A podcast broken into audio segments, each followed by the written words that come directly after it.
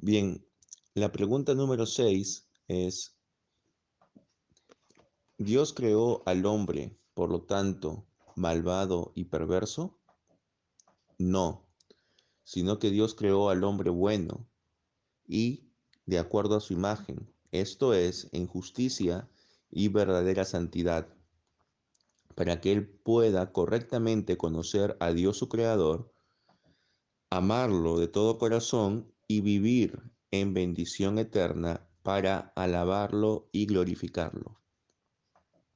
Habíamos dicho ya en la semana pasada de que el hombre por naturaleza estaba inclinado a odiar a Dios y a su prójimo.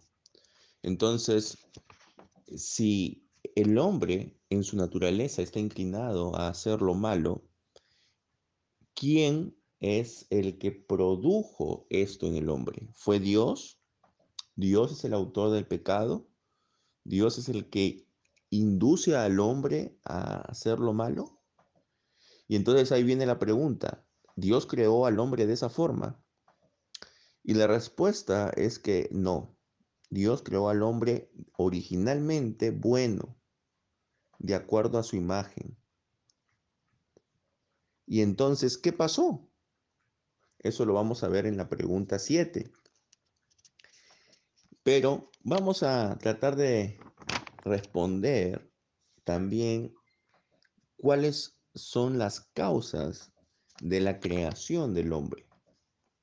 ¿Por qué Dios creó al hombre? Y podríamos responder que Dios creó al hombre sin pecado, en primer lugar. Él no es el autor del pecado. Él no es el autor de nuestra corrupción y miseria. Dios crea al hombre en primer lugar para su gloria. Para eso Dios creó no solo al hombre, sino a todos los seres vivientes. También lo creó para que el hombre pueda disfrutar de Él y de las bendiciones celestiales. Lo creó para que tenga un conocimiento de Él y contribuya a su gloria. También lo creó para que sea la manifestación o declaración de su misericordia en cuanto a la salvación de aquellos a quienes Él ha elegido y para que sea la manifestación de su justicia en el castigo de los reprobados. Así también, Él creó al hombre para la preservación de la sociedad, lo cual está subordinado a la manifestación de Dios. Y por último, Él creó al hombre para que tenga una participación en todos los deberes y beneficios los cuales se deben unos a otros y de esa forma contribuyen a la preservación de la sociedad. Entonces, hay que recordar que la primera razón por la cual Dios crea al hombre es para su propia gloria. O sea, el hombre no es un fin en sí mismo.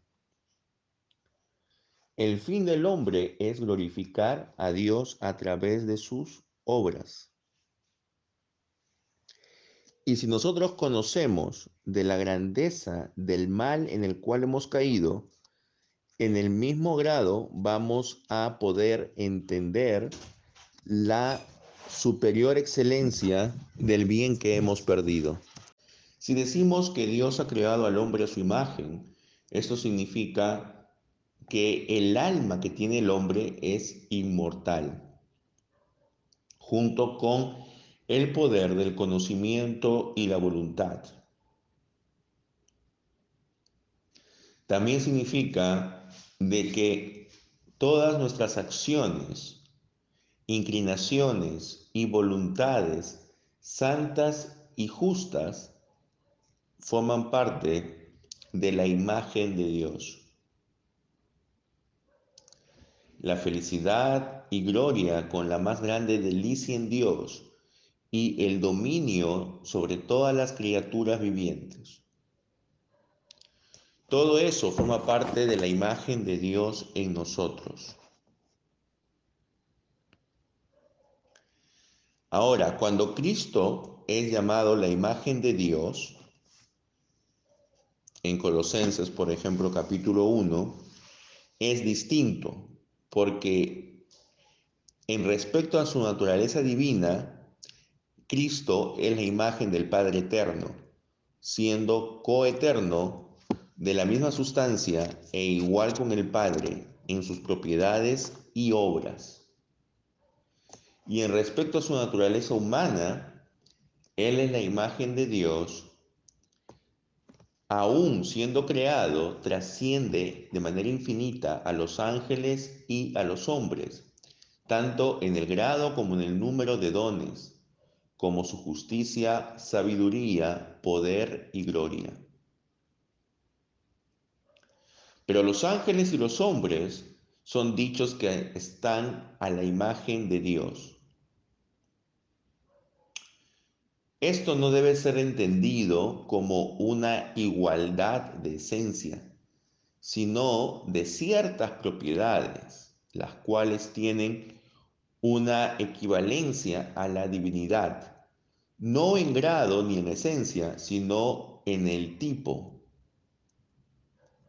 Porque hay algunas cosas en los ángeles y en los hombres las cuales cargan una cierta analogía y correspondencia con lo que nosotros podemos encontrar en Dios, quien comprende en sí mismo todo lo que es verdaderamente bueno. Entonces, si hay algo bueno en nosotros es por la imagen de Dios. Nosotros fuimos creados distintos a lo que somos ahora. La imagen de Dios estaba se reflejaba mucho más en nosotros al inicio. Pero eh, lo que pasó fue de que el hombre desobedeció los mandatos de Dios y perdió gran parte de esa imagen, aunque no de manera completa. Ahora, ¿qué, ¿hasta qué punto la imagen de Dios ha sido perdida en el hombre? Y cuánto permanece aún. Bueno, la naturaleza, la sustancia inmortal, irracional del alma, junto con sus poderes, todavía permanecen. El hombre sigue teniendo un alma inmortal, para bien o para mal. El hombre también tiene todavía un cierto entendimiento y, tiene muchas nociones y conceptos de Dios, de la naturaleza y de las distinciones que hay entre las cosas propias e impropias, lo cual constituye todo el principio de las ciencias.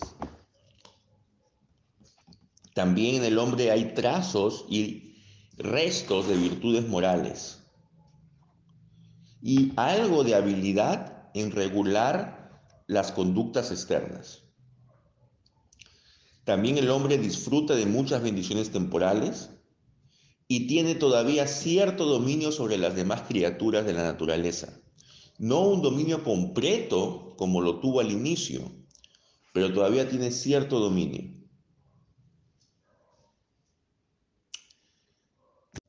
Ahora, esos vestigios y restos de la imagen de Dios en nosotros, aunque están grandemente oscurecidos por el pecado, son todavía preservados para que ellos puedan ser un testimonio de la misericordia y bondad de Dios hacia nosotros, aun cuando somos indignos, para que Dios pueda usar de estas cosas en orden a restaurar su imagen en nosotros y para que los malvados puedan estar sin excusa. Porque si el ser humano hubiera perdido completamente la imagen de Dios, no podría tener el discernimiento de lo bueno y lo malo. Y por lo tanto tendría excusa en cuanto a sus acciones.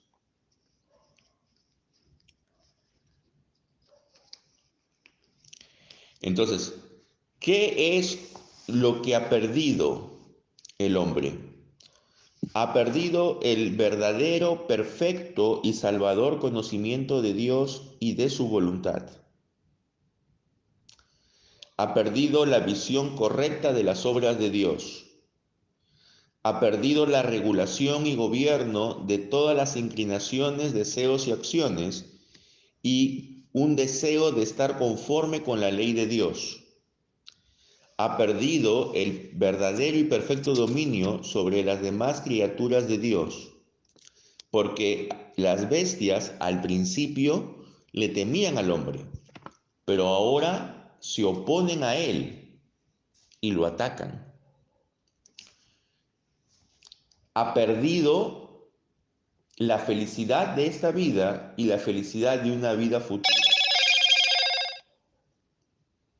Porque ahora el hombre está lleno de enfermedades, de dolores y de diferentes problemas. Y ha perdido el derecho de usar aquellas cosas que Dios ha dado no a sus enemigos, sino a sus hijos. Es decir, algunas bendiciones temporales.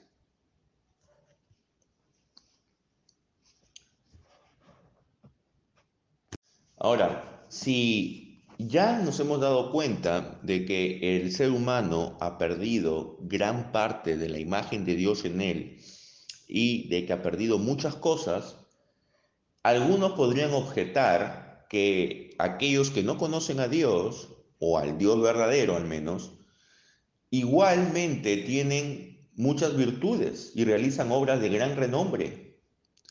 Entonces eso significa de que la imagen de Dios no ha sido destruida en ellos. Nosotros podríamos responder que sus virtudes y sus obras de renombre eh, verdaderamente forman parte de los vestigios, de los restos de la imagen de Dios que todavía están preservados en la naturaleza humana. Como dijimos, en la imagen de Dios no ha sido destruida completamente en el ser humano. Sin embargo, y esto hay que tener muy en claro, estas buenas obras que realizan estas personas no le agradan a Dios, porque ellas no proceden de un apropiado conocimiento de Él y estas obras no son hechas con la intención de glorificar a Dios. Hay que tener en claro de que solamente eh, las obras que glorifican a Dios, no solo en el acto, sino en la intención, son las que le agradan a Él. Ya hemos dicho muchas veces, ¿no? El, clásico ejemplo del político que reparte eh, comida o que da ciertos beneficios a la gente. Eh, el acto en sí es bueno, eso es indudable, pero las intenciones con que lo hace no son buenas, porque él lo hace con el objetivo de ganarse la confianza de la gente, de ganar el apoyo de la gente, para que luego la gente vote por él. No lo hace de manera desinteresada. Entonces, y, por, y mucho menos lo hace por agradar a Dios, por glorificar a Dios. Entonces, esas buenas obras a Dios no le agradan. La única forma es que la imagen de Dios sea restaurada completamente en nosotros. Y eso en esta vida no va a ocurrir del todo. Pero Dios Padre restaura esta imagen por medio del Hijo. Y a su vez el Hijo por medio del Espíritu Santo. Vamos a leer 2 de Corintios 3:18. A ver quién está atenta para poder leerlo. Puede enviar el audio. Amén, hermana Berta. Entonces, ¿qué es lo que nos dice este versículo? De que cuando Cristo empieza a trabajar en nosotros, Él nos va transformando de gloria en gloria en la misma imagen del Señor. Es decir, ¿cuál es el objetivo de nuestra santificación? Es que la imagen de Dios que nosotros hemos perdido grandemente llegue a ser restaurada en nosotros y que al final nosotros tengamos la misma imagen de Dios como la que tuvo nuestro primer padre, Adán. Ese es el objetivo, el volver a tener esa mm, comunión tan cercana, tan íntima con Dios. ¿Y cómo se logra esto? El Espíritu Santo lo lleva adelante y lo completa lo que es empezado por la palabra y por el uso de los medios de gracia. Romanos 1.16 dice que el Evangelio es el poder de Dios para salvación. Ahora, esta restauración es solo empezada en esta vida, pero no va a ser terminada completamente sino hasta el día de nuestra resurrección.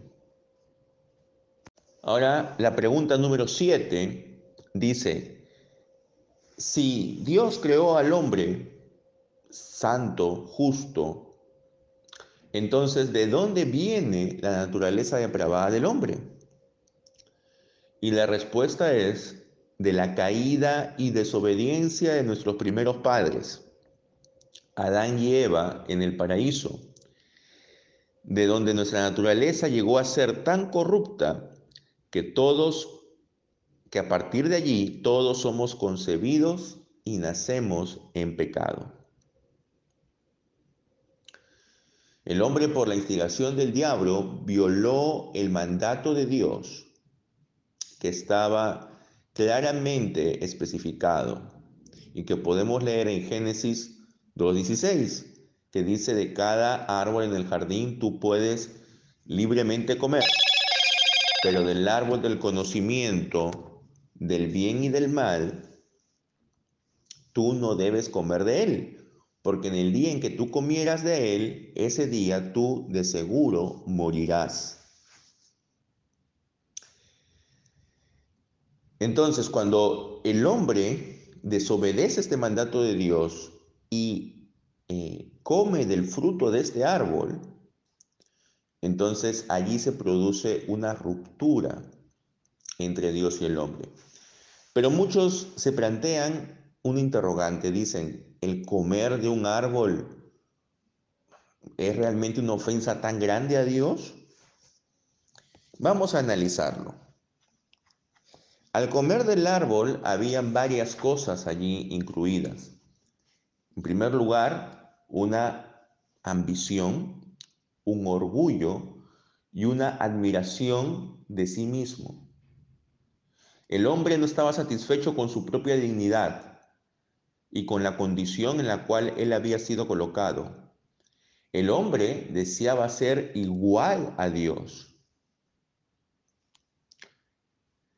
Eh, luego hay una incredulidad, porque él acusó a Dios de mentiroso. Dios le había dicho al hombre, si tú comes del fruto de este árbol, tú seguramente morirás. En cambio, el diablo negó esto diciéndole, tú no vas a morir. Y acusó a Dios de envidia, diciendo, sino que Dios sabe de que el día en que tú comas del fruto del árbol, entonces tus ojos serán abiertos y ustedes serán como dioses, conociendo el bien y el mal. Entonces Adán prefirió creerle al diablo antes que a Dios.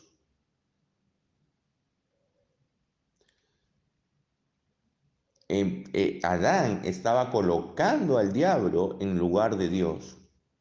Esto es un pecado tan horrible que está más allá de cualquier medición.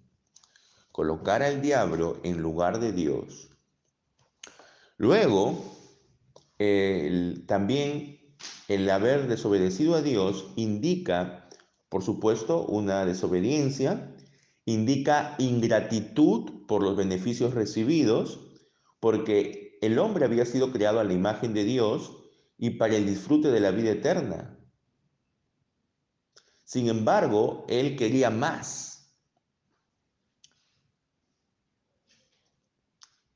Y también, por último, hay una apostasía. Entonces hay un consciente alejamiento de Dios. Él no pidió de Dios aquellas cosas que él quería recibir, sino que por el consejo del diablo él deseaba obtener igualdad con Dios. Por lo tanto, y como Dios es justo, lo rechazó. Y a través de este rechazo, rechazó a toda su descendencia. Ya hemos analizado de que esta ofensa fue grande realmente. Y por eso es que Dios realmente lo expulsa al hombre del paraíso en el cual lo había puesto. Ahora, ¿cuáles son los efectos de este pecado? Estos efectos son básicamente tres. Primero, una exposición a la muerte y la privación y destrucción de la imagen de Dios en nuestros primeros padres. Ya hemos dicho que no es una destrucción total, pero sí de una buena parte. También el efecto es transmitir el pecado a su descendencia, lo cual incluye exponerlos a la muerte eterna y a la depravación de todo su ser y por último, es todos los pecados actuales, los cuales proceden de esa naturaleza depravada. Porque esa naturaleza depravada, la cual nosotros heredamos de Adán, es la causa de todos los pecados que cometemos. Y también los varios males que son infringidos hacia los hombres como castigos por el pecado. El primer pecado, por lo tanto, es la causa de todos los demás pecados. Ahora, ¿por qué Dios permitió el pecado de nuestros primeros padres? Es una pregunta que usualmente se hace. Si Dios es todopoderoso, ¿por qué Dios permitió que Adán y Eva pecaran? Dios tenía el poder de preservar al hombre de caer, si él hubiera deseado hacerlo, pero él le permitió caer, es decir, no le dio la gracia de resistir la tentación del diablo por dos razones. La primera, para que se pueda mostrar, se pueda tener una exhibición de la debilidad de la criatura, cuando es dejada a sí misma y no preservada en rectitud original por su creador. Y segundo, para que por esta ocasión Dios pueda mostrar su bondad, misericordia y gracia en salvar por medio de Cristo a todos los que crean y manifestar su justicia y poder en castigar a los malvados y reprobados por su pecado. Entonces, por estas dos razones, Dios decide no darle gracia suficiente a Adán y Eva para poder resistir la tentación. ¿De qué forma aparece el pecado en el mundo? ¿Cómo sabemos de que hay pecado en el mundo y además en nosotros? Esto puede ser probado por varios argumentos. En primer lugar, porque Dios declara que todos los seres humanos somos culpables de pecado. Esto debe ser creído porque Dios es el que escudriña el corazón del hombre y Él es el que puede ver todas nuestras acciones. Segundo, porque la ley de Dios reconoce el pecado. Como nosotros ya hemos mostrado, tanto en la tercera como en la quinta pregunta del catecismo, donde esas declaraciones de la ley estaban referidas a, por ejemplo, decir que por la ley es el conocimiento del pecado.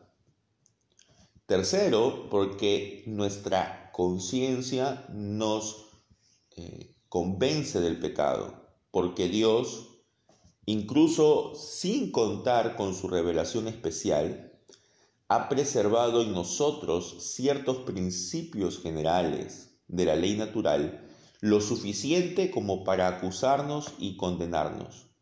Esto, por ejemplo, lo podemos ver en Romanos 1.19 y en Romanos 2, versículos 13 y 14. Cuarto, porque los castigos y la muerte a, a los cuales todos los hombres están sujetos nos dan testimonio de nuestro pecado. Porque Dios, siendo justo, nunca hubiera castigado a ninguna de sus criaturas a menos que sea por el pecado. Como dicen en las escrituras, la paga del pecado es muerte.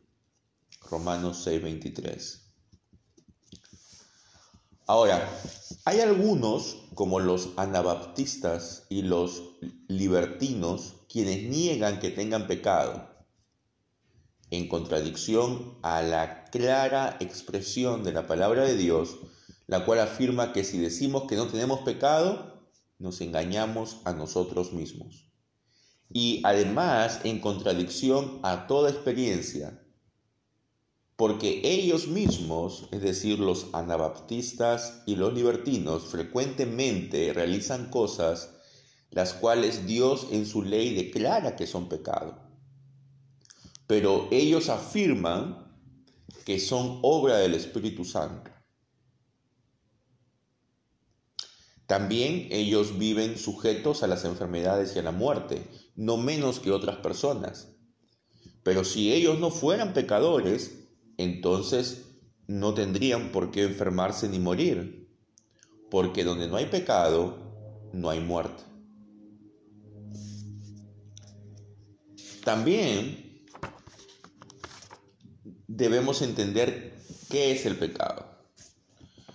El pecado en su definición más concisa es la transgresión de la ley. En un sentido general, su naturaleza general es una falta de rectitud o una inclinación o acción que no está de acuerdo con la ley de Dios. El carácter formal del pecado es la oposición a la ley, lo cual el apóstol Juan llama la transgresión de la ley. Ahora, las inclinaciones desordenadas que tenemos, que consisten en una terquedad del corazón y en una falta de deseo de cumplir con la ley de Dios, forman parte de nuestra miseria. Jeremías 17:9 dice que el corazón es engañoso encima de todas las cosas y desesperadamente malvado. Entonces, sabemos que hay pecado porque, en primer lugar, la palabra de Dios lo dice. En segundo lugar, porque nosotros mismos podemos examinarnos y llegar a esa conclusión. Y en tercer lugar, porque vemos el resultado del pecado en nosotros. No solo de las acciones, sino incluso de nuestras inclinaciones. Por ejemplo, eh, las muertes de los infantes, quienes, aunque no han realizado pecados específicos, sin embargo, al participar de la transgresión de Adán, su pecado cuenta para ellos. Entonces, todos hemos pecado. El pecado original es la culpa de toda la raza humana en relación de la caída de nuestros primeros padres. El pecado original comprende, por lo tanto, dos cosas. Exposición a la condenación eterna por cuenta de la caída y una depravación de nuestra naturaleza entera. Algunos grupos, como los pelagianos en la edad antigua de la iglesia y luego los anabaptistas en la época de la Reforma negaban que hubiera pecado original. Ellos decían que cada persona era culpable solo de su pecado, pero que no heredaban la transgresión de sus padres. Digamos que nacían de neutros, ¿no? La pregunta 8 es como un desarrollo de la pregunta 5. La pregunta 5 ya se dijo que el hombre está inclinado a odiar a Dios y al prójimo, ¿no? De manera natural. Ahora, la pregunta 8 dice, pero nosotros somos tan depravados que estamos totalmente incapacitados de hacer cualquier bien y estamos asimismo inclinados a hacer todo lo malo? La respuesta es sí, a menos que nosotros seamos regenerados, es decir, nazcamos de nuevo por el Espíritu de Dios. Y aquí viene el tema del libre albedrío, ¿no? Que es un tema un poco complejo, pero básicamente se puede resumir en esto. El hombre en su estado natural no puede dejar de pecar. El hombre desde que nace es un ser pecador. Entonces, el hombre en su estado natural no puede dejar de pecar. En cambio, cuando el hombre es regenerado por el poder del Espíritu, el hombre puede dejar de pecar. Esa es la diferencia. Entonces, el hombre tiene un verdadero libre albedrío solo después que el Espíritu de Dios more en él. Antes de eso, su libre albedrío es aparente, porque en realidad él está dominado él está esclavizado por su propia naturaleza. Por eso es que el apóstol Pablo dice claramente en la carta a los romanos, en el capítulo 7, dice, el bien que quiero hacer no hago y hago el mal que no quiero. Y dice, miserable de mí, ¿quién me librará de este cuerpo de muerte? Entonces, a menos que nazcamos de nuevo, no tendremos un libre albedrío verdadero, sino que siempre estaremos sujetos al pecado. El hombre, de manera natural, estimados hermanos, no va a buscar a Dios. Por eso todas las estrategias, todas las todo lo que nosotros hagamos para que la gente busque a Dios en realidad, hasta cierto punto, lo único que van a hacer es de que la gente busque no a Dios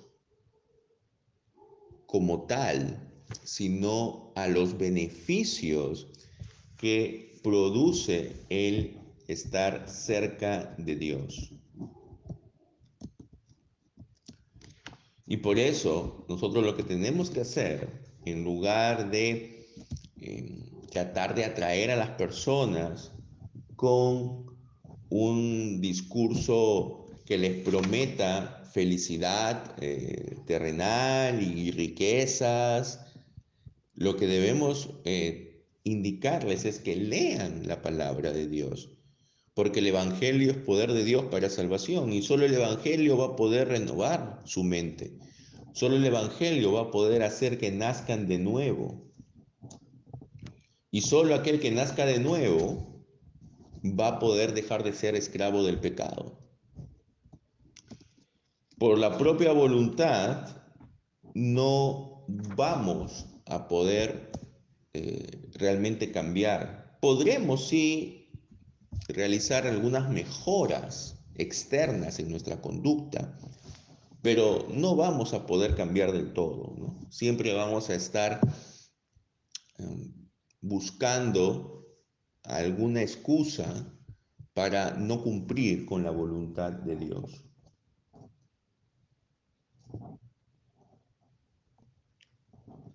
Bien, hermanos, entonces hasta aquí ha sido el día 3 del catecismo. Ya el día martes de la próxima semana haremos el día 4 del catecismo.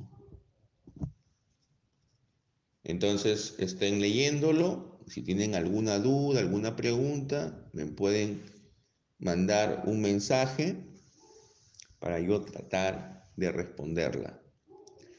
El próximo martes vamos a iniciar a las 9 el, estudio. Solo por ese día, en lugar de las 8, vamos a iniciar a las 9. Bien, hermanas, espero que el estudio les sea de bendición y que puedan seguir reflexionando en esto, sigan leyendo la palabra de Dios y mañana tenemos una cita a las 8 de la noche en la reunión de oración. Dios les bendiga. Amén.